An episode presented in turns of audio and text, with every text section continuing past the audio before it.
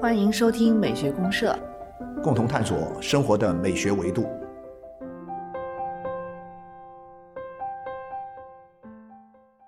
亲爱的听众朋友，大家好，我是生活美学观察家小明老师。我是可可老师，欢迎大家啊！好，欢迎大家。嗯，柯老师，其实上个月的时候呢，那个周杰伦啊，啊发了一首发了首新新歌啊，影响很大响啊。当时我就想跟你聊一下他这个歌的，因为我看他讲了一九二零您年是这个黎，周董的粉丝吗？倒不是倒不是啊呃，。倒是。不过他的歌，我觉得一般都还蛮蛮好，就没有太让人失望。对对对，蛮好听的，蛮好听的，啊而且他总是能够创造一些新的、新的时尚的东西出来，新的一些呃一些至少是一些新的话题。对，第一啊个我觉得他确实是很文艺，就他的很多东西就是那种范儿啊，就他的特色很鲜明。没错，没错，没错，没错。啊，然后坚持了这么多年，他其实一直一直下来啊，MV 出来之后给人一种啊。很惊艳的感觉，呃，然后呢，里面有大量的这种涉及到了，也不能说大量吧，涉及到了很多这个一些绘艺术、画。绘画艺术的嗯东西。绘，画比较多，啊在艺术史上来讲，把自己置身于一个巴黎的这样一种很时髦的、很洋气的，嗯，啊，很有格调的这种生活的场景当中，对啊对，所以某种意义上呢，人们认为他是通过一首呃这个曲子，向那些伟大的艺术啊，绘画艺术，玛格丽特呀、嗯。啊达利呀这些伟大的艺术家常玉啊，他们去致敬的一首这个作品。对对，他这个作品呢，其实因为我们都比较熟识这段艺术史嘛，嗯嗯嗯所以看下来，哎，还是觉得蛮蛮过瘾，蛮好玩蛮好玩的，对啊对对对。然后特别是他让我想起之前就是伍迪·艾伦的那个《午夜巴黎》的电影，对对对对，那也是一个穿越的故事也是哈，个穿越的故事一个很有名的一个穿越的故事，基本上都是把目光锁定在一个特定的时空当中，就基本上都是一九二零年的巴黎。二十年代的上个世纪二十年代的巴黎。哎，距离现在刚好差不多一百年。一百年，正好差不多一百年前的时候100年，咱们也穿越一下，去聊聊一百年前的这个巴黎的巴这个黎是怎么怎么样样的一种魅力哈？啊，那种风花雪月的东西哈，纸醉金啊迷的感 纸醉金迷的感觉，或者说一种，呃，集这个浪漫与颓废于一身的这么一种感觉。对啊，但毫无疑问，那肯定是一个黄金时代是，一个黄金时代，是一个艺术家们的黄金时代，对流光溢彩的一个时代。对对对，我们就借着这个来，我就嗯感谢周董啊，通过这样一首歌，把我们带回到了那样一个时代，因为感觉到毕竟过了一百年，今天和一百年前的那个那个时代的巴黎差别还是很大的，人们渐行渐远了。嗯但是呢，周董用这样一首最伟大的作品，这样，这样一首歌啊，把我们带到了那样一个时代，哎，我觉得还挺好的。我们来回忆一下这个年代可能给我们带来的一些独特的启示吧。音乐上那就肯定是聊那个，肯定是那个德彪西他们的音乐吧哦啊，印象派的 印象派的音乐，就我感觉到啊，虽然德彪西呢主要的作品都出自这个呃十九世纪末啊，对十九世纪末那那那些年，在他之但是呢，前，他其实在这个我们讲的这个时代之时代前，之前，对但，是我觉得在德彪西的很多作品当中，其实你能够清晰的，嗯甚至是强烈的感受到这个气质是吧？后来巴黎所养成的那样一种气质啊，那样一种艺术的格调和啊审美的气质。对他那种审美的味道，其实跟德彪西是对对对，很像的，对对对。所以说，我觉得是德彪西在某种意义上，他是，呃，开启了他以他的音乐开启了一个巴黎的这样一个新的时代啊，这对种美学的一对对啊，美学的一个范式，对，没错。他的呃曲子听哪个？我们听他的一个钢琴组曲叫贝加莫组曲啊，，贝加莫组曲以前我们听过一首，听过月光啊，对对对，月光哦就是这个组曲里面的第啊三首。这组曲子一共有四首，哦呃，我们今天听这个一头一尾的听他的第一首的前奏和第二呢第二首这个小步舞曲。小步啊，哦我们就一前一后放到啊，就叫贝加莫舞曲，因为这个贝加莫舞曲呢，它是这个一个假面舞会上的这样一种哦跳的舞曲，大家都戴着面具啊，在这种这个啊这个暧昧不明的啊氛围里不清的那面，种氛围里面跳，我感觉到真的是很很巴黎的感觉，啊！很巴黎对，对那先先听第一首啊，它的前奏曲。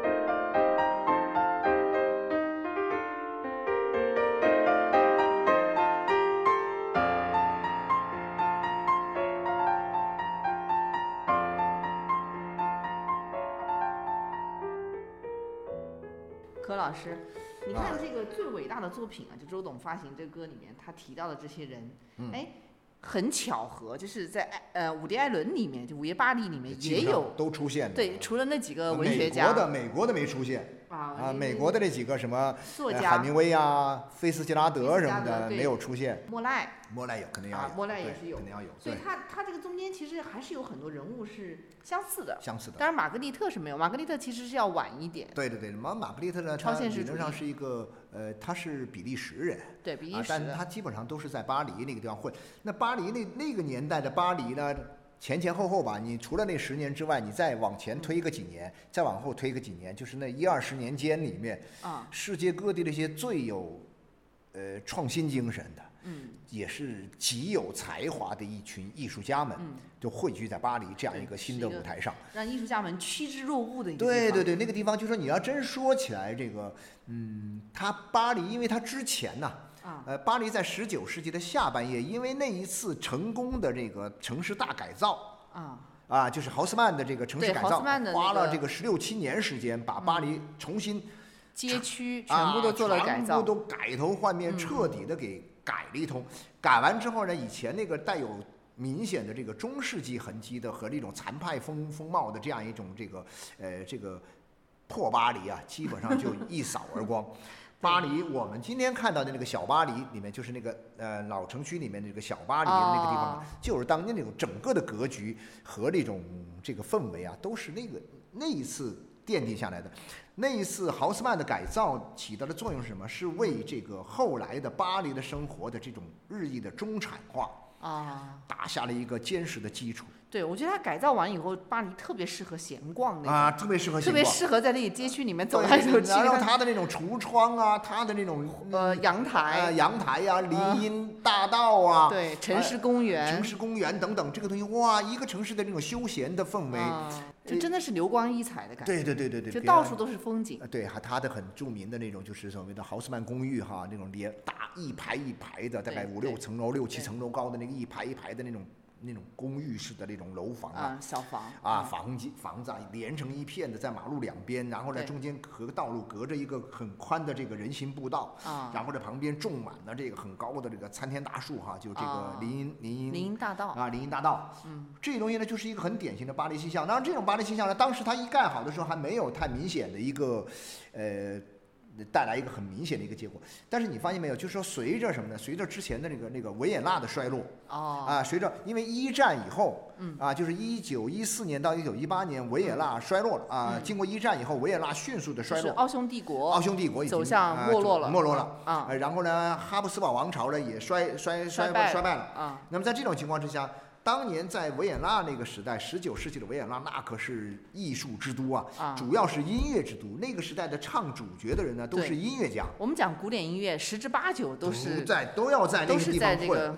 奥匈这块啊你看，对，没错，就是呃早一点的那个叫什么，那个什么德奥体系应该德奥系统里面的这些嗯。大师们，什么海顿呐、莫扎特呀，都啊，是。这个叫什么贝多芬呐、到后面的什么这个嗯勃拉姆斯啊，嗯。还有很明显的就是那种就是我们说的这种就是很世俗化的那个施特劳斯家族啊、哦。啊，都是在维也纳出来的，所以这个维也纳简直不得了。嗯。但维也纳呢是以音乐家撑起来的场子，嗯。但是到了二十年代的巴黎登场以后，绘画的。艺术绘画的艺术家们，那画家们画家就比较多啊，就那个时代哇，一直到后来就是对，所以它啊西方的这种艺术的中心点啊，其实啊。一直是有转移，有转移。的，他他对你，你像之前的就是佛罗伦萨，对对对，翡冷更翠啊早时候的翡冷翠，对对对对啊对，最早可能是在佛罗伦萨，在意大利，对对对对，然后是往比如说维也纳，往维也纳跑，对，啊，呃，像意大利这块儿的时候，可能主要是雕塑啊、雕塑绘画呀，对对对对对，到了维也纳就变成音啊乐，就变成音乐，对然后这边的现代艺术巴黎。的巴黎的大量现代艺对术，起来了。也也绘画比较啊，绘画，以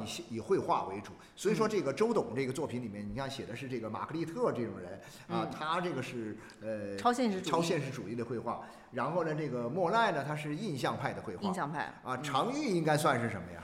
常玉当时呢，在西方学习，他的东西还是蛮抽象的。你看他画的，他主要两啊。两类嘛，一类是那个裸女，啊，人体的那个就几几个对。对对线条就勾那出来跟毕加索的那种立体派有点像，啊对对对对对又有点，反正就偏抽象主义的吧。然后再就是他画的一些花卉的东西，对，就是这些完全呃完全不同的这个艺术的门派流派啊，和这个门内，甚至啊它的这个风格，嗯都汇聚在巴黎这样一个舞台上对对对，啊就是都都在那里聚集，包括还有像马蒂斯这种野兽派，啊，野兽派对长玉的东西里面也有一点野野兽兽派的意。思在里面。对他这个东西就是用色或者是线条什么，都是啊在向现代艺术的方向走。没错，没错，没错。这帮艺术家，他们这帮艺术家到了这个时代的巴黎，那简直是啊，吃喝玩乐啊，呃，这种这种对，如鱼得呃水。如鱼得水。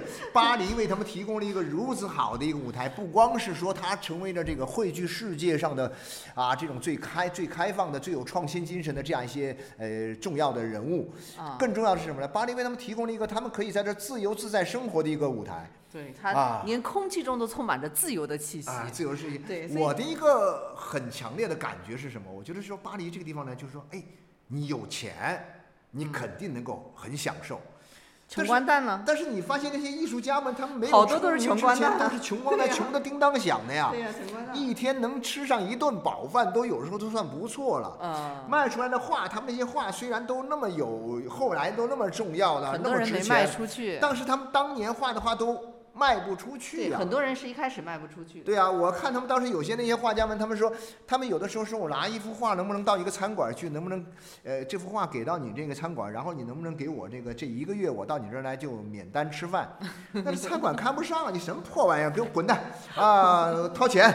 但是，但是我也不知道很神奇的，这帮人他就是活下来了，而且还每天泡在酒吧、泡咖啡馆，有些东西是不能少的，我感觉到哈，一个是什么呢？就是说酒是不能少的，就是再没钱他都总有钱买酒喝，我觉得好奇酒。啊、烟呐、烟酒哈，嗯呃，然后呢，这咖啡个咖啡，咖啡厅是特别有特啊，色。然后呢，男人需要有女人，女人需要有男人，啊，男人女人就在一起，哎呀，整天那种生活状态，我觉得哎好好哦。柯老师，啊你有没有注意到，就是像巴黎它那个塞拉河啊，就很有意思。它一啊边啊？一边呢，就是它那些啊，就是那种大型购物场所啊、对对对奢侈品商对对店啊，对对对对对应该是它的右边吧？啊，啊，右岸右岸右岸，对对右岸就是属于那种繁华的商业区啊，左岸就是文化拉丁区，对对对对，他那边的那个就纸醉金迷，然后这边对啊，就知识分子的感觉。但是我一说到纸醉金迷这个事儿的时候呢，我相信很多人一般说到纸纸醉金迷，都会想起那些腰缠万贯的富豪们，啊，他们纸醉金迷。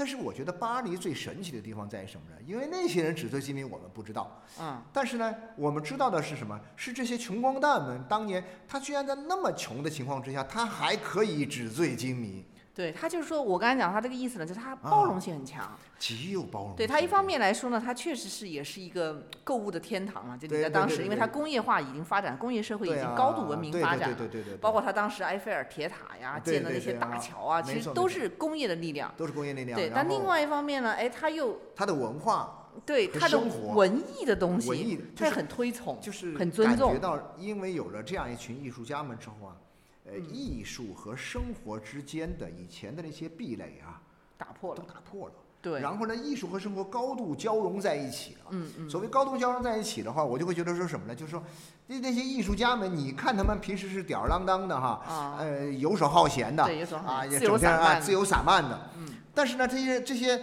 自由散漫也好，游手好闲也好，后面很容易就说这种经验、这种感受、生活的感受，对生活的所形成的对生活的认识，后来全部都画到了他们的作品当中，写进了他们的作品当中去了。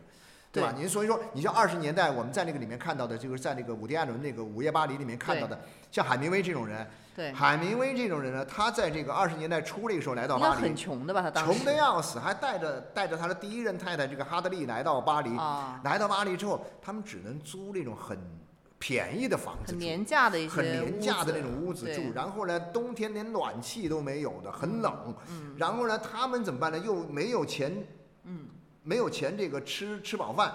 就一天到晚就指着什么呢？指着稿费赶紧来，稿费没来的时候就得要饿肚子。那个菲兹加德也好一点嘛？菲茨杰拉德那个时候呢，刚刚二十年代初吧，我准确记不太清楚是哪年。他的这个呃了呃了了不起的盖茨比呢，已经出版了，已经成名了。啊，那就但是呢，因为。菲茨杰拉德的老婆是一个什么呢？比较呃是比较奢华的，对对对对喜欢这个喝酒，整天喝得烂醉，而且据海明威说，菲斯杰拉德的太太非常嫉妒菲斯杰拉德的才华，因为她自己也是一个作家。对，也是个作家。但是她没有写出来，她丈夫写出来了。她拼命的花钱，哎呀，喜欢单独住豪华公寓啊，喜欢吃好酒、喝好酒，呃，然后喜欢旅行，到处去玩儿。那这个东西呢？那时候海明威自己还没有出名嘛，海明威心想，我要是能娶这么个老婆，那我就惨了。他幸亏我的这个哈德利不是这样的人 啊，他的哈德利挺好，能够跟他同甘共苦啊。还是但是海明威不靠谱。对呀，还是海明威把他给甩了，还是没 没走多久，没走多久，走了五年还是六年，他就没走多久分手了。但当时你像那个《午夜巴黎》里面也有海明威，就成天在酒吧里泡着，就是成天在酒吧里泡。对，但但是别人觉得，哎，他就他是哪怕坐在那里，他也是感觉这个人很有才华，很闪光。所以你看哈，就是。巴黎那个时代的我就会觉得，因为豪斯曼的这种改造里面呢，就使得什么呢？比如我们讲到，因为他那种大量的豪斯曼的公寓啊，它楼楼上都是住人的，嗯，楼下呢都是临街的店面，商铺，商铺，然后商铺呢都是有那个拱廊，橱窗，有橱窗，有拱廊，那个拱廊就有点像咱们广州那个叫什么？咱广州那个骑街，骑楼，骑楼，啊，就是你下雨天你走在里面不会淋雨，对对对，但是呢，你光走在里面。避雨又不过瘾，你还有旁边有很漂亮的橱窗可以看，窗可以所以那些人呢在外面溜达溜达啊，就是闲溜达的时候呢，我还可以有很漂亮的橱窗可以看，就很舒服。呃，然后呢有很多的小酒馆和小咖啡馆。对对。那么这些小酒馆和小咖啡馆呢，他们呢是什么呢？就是为后来的这些个穷愁潦倒，但是呢志向高远的文化人，包括那些革命者和。阴谋家、野心家们提供了一个聚集的场所，真的是。所以呢，这个就让我想起有点像什么呢？有点像前些年互联网经济很很发达的时候，你到这个北京啊，或者到那些上海啊那些咖啡馆里面去，旁边那些咖啡馆里面都坐着很多的，聚集了一波一波这样的人。的这些互联网还没有，后来的互联网新贵，但当年还没有出来，他们。满脑子里面有很多的互联网改变生活的伟大的故事，他们就去跟那些投资人去讲故事，跟投行去聊，跟投行去聊，他们跟投行就聚集在咖啡馆，我就感觉到就是那个时代的巴黎的这些文人骚客，还有艺术家们在那个咖啡馆里面。怎么样谈着我用文学、用艺术、用这个东西去颠覆传统、去创造未来、改造世界、改造世界，野心勃勃的对对对艺术家们、艺术家们在这里畅想他们的未来。他们可能穿的衣服，可能外套还行，里面的衣服可能都破了。然后呢，已经两三天没吃饭了。回去之后呢，是回到那个没有暖气的那个。甚至会漏雨的这个破公寓里面，但是他们到了咖啡馆里面，他们就是这个世界的主宰。对对，啊，那种感觉真是好啊！我觉得啊，我也觉得，我也觉得那个那个是一个让我们充满想象的时代，就是因为那毫无疑问对他们来讲是一个黄金时代。对，而那个黄金时代呢，就是因为这个时间空间的巴黎。那那个时代的这种感觉哈，人们。在巴黎那里面，就是真的是一种自由的空气，然后呢，充满了包容的精神。没错，没错，没错。它的自由，它的包容，其实就使得它的美学发生了一些改变。就改变非常明显。对你，比如说当年的巴黎可能很流行波西米亚风。对对对，这种就是一个很典型，因为你在欧洲，它波西米亚感觉是比较边缘化的，比较边缘化的，但确实边缘化，它城市中心。你你像想象一下，就是说，其实波西米亚那个地盘呢，是原来什么呢？是原来奥匈帝国的地盘。对，奥匈帝国，但是一战结束以后。一八年结束以后呢，奥匈帝国的那些以前的那些地盘上的那些国家纷纷独立，独立了，什么捷克呀、捷克啊，然后呢，奥地利呀，啊，这些都都都都成为一个一个的国家了。呃，然后匈牙利呀等等，他们都是成了一个个国家。然后这个国家，那原来在这个捷克和匈牙利这带地方呢，嗯。就是有一大块那个丘陵和平原的这个地方呢，是波西米亚人聚集的地方。对。这波西米亚人聚集地方，这些人呢，因为他们这个自由散漫，就是自由散漫，自由散漫。那这些人呢，他们纷纷的去到了啊那些大城市里面啊，进入到这种人们的生活当中，然后就给这些艺术家们提供了很大的灵感。对对对。对，所以就说他生活上，他除了这种彬彬有礼啊，除了像这种，比如说我们在伦敦看到这一套，就是你非常。这个 严谨的，对，绅士派啊，绅士派，绅士派。除了这个以外啊，原来你也有这种很很自由气息的这种波西米亚的感觉，拖地长裙啊，对对对，乱糟糟的头发呀，对，乱糟糟的头发，然后呢手里就拎着一瓶酒，对，然后呢这个身上披的是，其实我经常会觉得他们穿的不是衣服，他们就是一块布，一块布裹一下，身上，对，就是一块布裹在身上这种感觉，比较放荡不羁，比较放荡不羁。你包括像我们讲到那个像徐志摩当年写那个叫什么，写巴黎的灵爪啊，对。对，写这个文章，哎呀，那个徐志摩，我觉得是中国第一批的这个真正。作为文艺对文艺青年有影响，他不是一个简单的文学家的概念，对对，是文艺青年的概念。嗯，他身上的这个气质是文艺气质。对他当时到巴黎就特别沉醉啊，啊，特别沉醉。所以写的这个巴黎的灵爪，在在这个最伟大作品里面有提到。提到，对对对，没错没错。柯老师，您您看过？啊，我我读过啊，我还有一本巴黎的灵爪三十年代的版本的巴黎的灵长啊。它里面有一段写巴黎的，真的是写的挺好。哦，写的很好啊，对，他说。啊，巴黎到过巴黎的一定不会再稀罕天堂，尝过巴黎的，老实说连地狱都不想去了。啊，整个巴黎就像是一床野鸭绒的电路，啊，衬得你通体舒泰，硬骨头都给熏酥了啊，这种感觉。巴黎的这种氛围真的是好。其实我觉得我们今天。呃，有时候会聊到巴黎的时候呢，已经今天的巴黎已经跟以前的巴黎是完全不一样，变化很大。那所以说，那个一般讲到那个巴黎的一个最美好的时代，就是那个时代。对，一九二零年的巴黎。一九二零年代的巴黎。但是我觉得它这个美好，我们要归纳一下呢。其实一个就是刚才我们讲的这个问题，就是一方面呢，它其实保留了一些古典的东西。对对对。对，因为它正好是一个新旧世界的一个交替嘛。古典和现代。一个交替交替的一个阶段，对。但是另外一方面呢，哎，它现代的东西也非常快的进入进来。对，因为什么呢？因为那个时候的巴黎，我我我真的会有一种很强烈的感觉，就看很多书的这种感觉，就是说，巴黎那个时候跟当时欧洲的很多其他的城市真的都不一样，嗯，特别吸引艺术家们，对对啊，特别全世界焦点。对，你比如说，当时很多的艺术家，比如你要去伦敦的话，伦敦那个城市呢？有点，我感觉有点像什么呢？沉闷，就是也不完全是沉闷吧，就是，就比如说我们经常会讲到深圳这样一个地方，啊，你要赚钱，要那个要这个发达，要这个干一番新的事业大事业，嗯，啊，又很实用，又很功利，然后呢，又这个，哎，你去这个深圳啊，深圳这种地方是可以，但是你想过过小日子，你还是来广州，广州会比较放松一点。从这个意义上讲呢，当时的。伦敦呢，也有点像是这个，我只简单的比附一下哈，有点像我们印象中的这个呃深圳这个地方，充满活力，确实充满了机会，然后呢也很强大。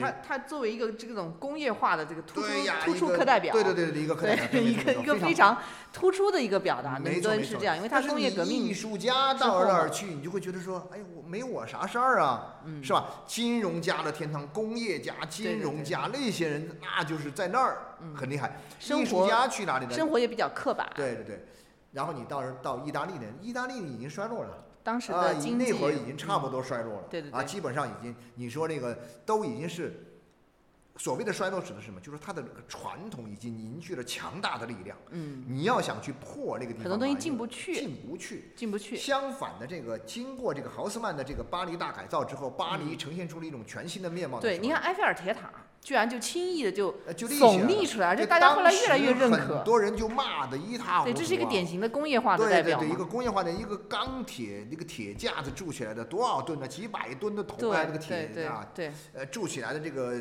叫什么？然后呢，巴黎人呢看着看着也觉得挺好。一开始骂的好厉害。一开始连雨果呀，他这些人都骂的死去活来。但后来越来越喜欢。最后你看，现在你要真说起来，巴黎的第一地标是什么？埃菲尔铁塔。还是埃菲尔。对，而且埃菲尔铁塔离巴黎圣母院并不远。啊，对，并不远。对，你看巴黎圣母院就是一个典型的一个古典的这种非常。就是传统的东西，应该是十三、十四世纪开始建立的。对，到十九世纪他又去重新翻修了一下，应该是。对对对。你看巴黎圣母院就哥特式教堂，特别典型。然后埃菲尔铁塔，工业化的一个一个象征，杰作，一个现代现代的一个艺术象征。所以说这个融合的很好哈。巴黎的这个现代和古典的相遇呢，嗯，当然也有碰撞啊，也有厮杀，甚至对对对，就是在二零年代那个时候。对前后。就是在前后那那那那段时间吧，对。所以说呃这是一个我们讲到那个时代巴黎之所以能够那么迷人的一个很重要的很重要的原因原因。对，包括您刚才说像意大利它可能没有那么多的现代的元素进去，但巴黎的当时满大街全是汽车呀，对对对对，所以这就是工业化的一种成果他对这个东西的接纳是非常的非常开放开放，对什么电话呀、汽车呀随便用啊，大家都很贪慕这种浮华的东西，对对对，啊，而工业文明呢又能够迅速的给你带来，对，就是英国那些工业文明虽然也很厉害，但是它不会立刻的转化为生活生活的享受，生活的享受，它没有那么容易转化为生活享受。是，但是法国人不一样，法国人马上就一切就把你迅速的转化为一种生活的享受。对对，你看咖啡馆也是法国最早是遍地开花，遍地都是啊。原来维也纳其实最早的这个现代意义上的咖啡馆呢是在维也纳，就维也纳的这个中央咖啡馆，中央咖啡馆。呃，但是呢，真正遍地开花。中央咖啡馆，你听它这个名字都有点端着的感觉。中央咖啡馆啊，很高大上的。但到了巴黎，全是一些满大街那个，就是那种地面那种哈，什么人都可以进去喝的啊，就这种感觉。然后只要是巴黎人，你都是每天要去喝一杯。要不要要去？对他那种市民基础太好了。对对，没错。所以德加有一些画里面画这种咖啡馆，就当时的这种生活变化。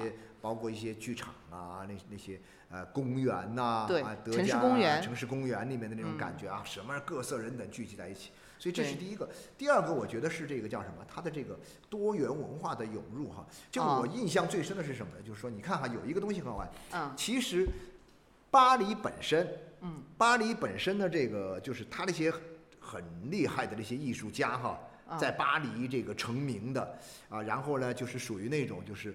一开始他来巴黎的时候呢，是以巴黎为骄傲，然后呢，他成名以后呢，巴黎以他为骄傲的那些那些人。很多根本就不是这个法国人，甚至都不是巴黎人。嗯嗯嗯。你比如说，我们知道后来的那些像达利呀，这个这个这个最伟大的作品里面出来两个西班牙人，一个是这个达利，一个是毕加索，对不对？都是西班牙人。他还有一波人从哪来呢？还有一波人是从什么呢？从瑞士过来的一波人。从瑞士过来这帮人也很神奇。你像这个什么啊，后来的这个伟大的建筑师科布西耶。啊，科布西耶。科布西耶他就是个瑞士人。包括像我们讲到的这个，就是我听那个古典乐，呃，里面弹钢琴的一个最能够代表法国这个钢琴学派的这种魅力的一个伟大的钢琴家科尔托。科尔托。科尔托也是瑞士人。像那个蒙克，就是挪威。蒙克是挪威的。玛格丽特是比利时的。瑞士来的这波人里面有一个说法是叫什么？就是这些瑞士的艺术家们在巴黎，他们如鱼得水到什么程度？说他们比法国人还像法国人。啊，已经完全巴黎化了。对对对，已经完全巴黎化了。这些人聚集在一起，哎呀，他们能够很好的相融在一起，嗯，能够巴黎能够很好的接到。就以前有一个说法，说什么，就说很多人在其他的地方是不可能，是不可能相遇，更不可能成为朋友。对。但是这些人，他们到了巴黎，他们能够相遇，而且能够成为朋友，一起去创造。对，所以在艺术史上不是有一种说法嘛，就是说这些天才也好，杰出的艺术家也好，都是成批成批的出现。对对对对，就是他其实需要一个需要一个好的时代。对对对对对。对你你有没有发现，就是说他那个时代就恰恰就像当年的这个佛罗伦萨一样，就是你一批一批的杰出的人，像在文艺复兴时期的佛罗伦萨，对，包括您后面说的到那个嗯德奥那一块儿，就是古典音乐大迸发的时候，维也纳那个时间，对，然后到了这个。一九二零年的巴黎，对对，他就是一群人，不是一个一个来的，是对，相约好的一样，一会儿出现，就是一群一群结伴的，一起到这儿来啊，拱起来了。对，所以他这个这个就是属于我们说一个好的时代，流光溢彩的黄金时代，就得是有这样的一种魅力。是是是。对，最后其实我感觉这个巴黎啊，在。一九二零年的这种感觉，你首先觉得它是繁华的，对。但是很奇怪，它这个繁华背后呢，你像《午夜巴黎》里面经常有一些场景啊，就专门描绘那种午夜昏暗的灯光啊，就是街灯，然后人在里头行走，对。就你会有一种落寞不？呃，对，这种感觉我觉得是这样的，就是巴黎那个时代的这个。呃，你要说有一有一个巴黎梦哈，啊，巴黎梦呢，首先的一面一定是浮华的嘛，浮华的啊，浮华。但是浮华呢，我们知道，任何的一个什么呢，就是一个这个梦啊，它总有它的反面。另一面。浮华的另一面什么呢？就是颓废。对，它其实是蛮萎靡的，我感觉。萎靡颓废。对呀。所以呢，这就是一种感觉是什么呢？我们讲了，它绝对不是一种呃很单一的东西。嗯。它两个东西。呃，我就会讲，经常会有一种感觉，就是你投射在这些人的生活方式上面，就会有一种感觉，就是说，嗯，你同样是纸醉金迷，对，可是纸醉金迷，一群人腰缠万贯的人在这纸醉金迷，可是那些穷的叮当响，口袋里面摸不出几个硬币来的人，他也在这一起玩，也在纸醉金迷。然后，你能看到，对，没错，呃，你能看到的这样一种，似乎是很多时候它不相容的东西啊，它能够同时出现，对，啊，同时出现，啊，当你。所以我们讲的经常讲到繁华落尽了之后呢，就是什么呢？啊就是那样颓废，对，就是就是一种空虚落寞的感觉，孤独的感觉。但是呢，因为空虚落寞，他又要去追求，追求了之后呢，他又反过来又空虚落寞，他永远像一个钟摆对，仿佛一场戏总归要落场的一样，要落幕的感觉。但是呢，他要落幕的时候，一定是什么时候落幕呢？一定是推到高潮以后才落幕。落幕。他不可能是在这个一个很平缓的状态下，或者说在一种呃。就是这种，呃，自然的进行当中，它一定要推向高潮，到了极致，完了再咣再结束。所以说，这好像一场梦境啊！就是这个刚刚说的这场梦境。对，所以你像那个《午夜巴黎》也好，包括像这个最伟大的作品，都感觉像一个梦境。像像像一场梦境。浮华的梦，同时呢又是这种落寞的、迷人的、迷人，非常迷人。但一方面呢，让人有一种萧瑟之感。有萧瑟啊，对，一定是这种感觉。所以正因为说这两个东西是相生相伴的，啊，他不会说啊，我颓废就颓的颓废到一塌糊涂。他颓废一定有爆发的时候。所以你说像这个达利这种人，他颓废的一塌糊涂，对不对？对对，达利，嗯，这种这么颓废的人，但是你发现他这么颓废的人，他做的艺术就这么的灿烂，对他这么的。他就是一个极其追求梦境的人，对的，他就是一个，就是一直在各种绘画里面表达梦境，表达他的梦境，所以他就是想要追求一个很美好的东西，但是最后发现是空的，对对对对，所以最终会落为。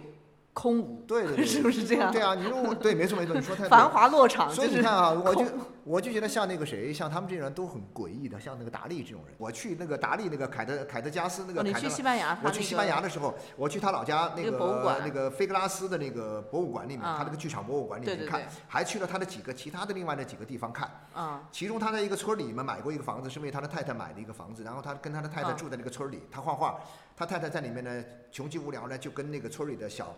小帅哥们玩儿啊，对，达利一边画着画，他那个他太太去看上了一个一个很弹得很差的一个钢琴家，那个弹弹钢琴，家里专门为他买一台钢琴，让那个小伙子在那家弹钢琴，他就陪在小伙子身边，跟小伙子在一起。哎呀，达利烦得要死，气得要命，但是呢 也无所谓啊，就这么着。你看这艺术家们就这样。然后后来他太太死了之后呢，他开着他那辆破凯迪拉克。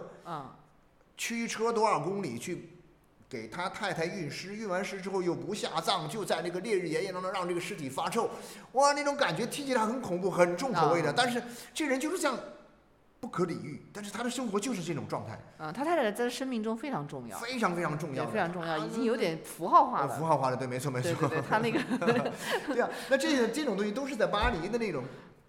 我认为其实都是在巴黎那种氛围里面培养出来的一些东西啊，当然有他天性里面的某些东西。总之跟艺术很近了。那就是艺术本身，我觉得它就是艺术本身呢。对，但是离我们的理智可能远一点。好远，离我们的理智好远。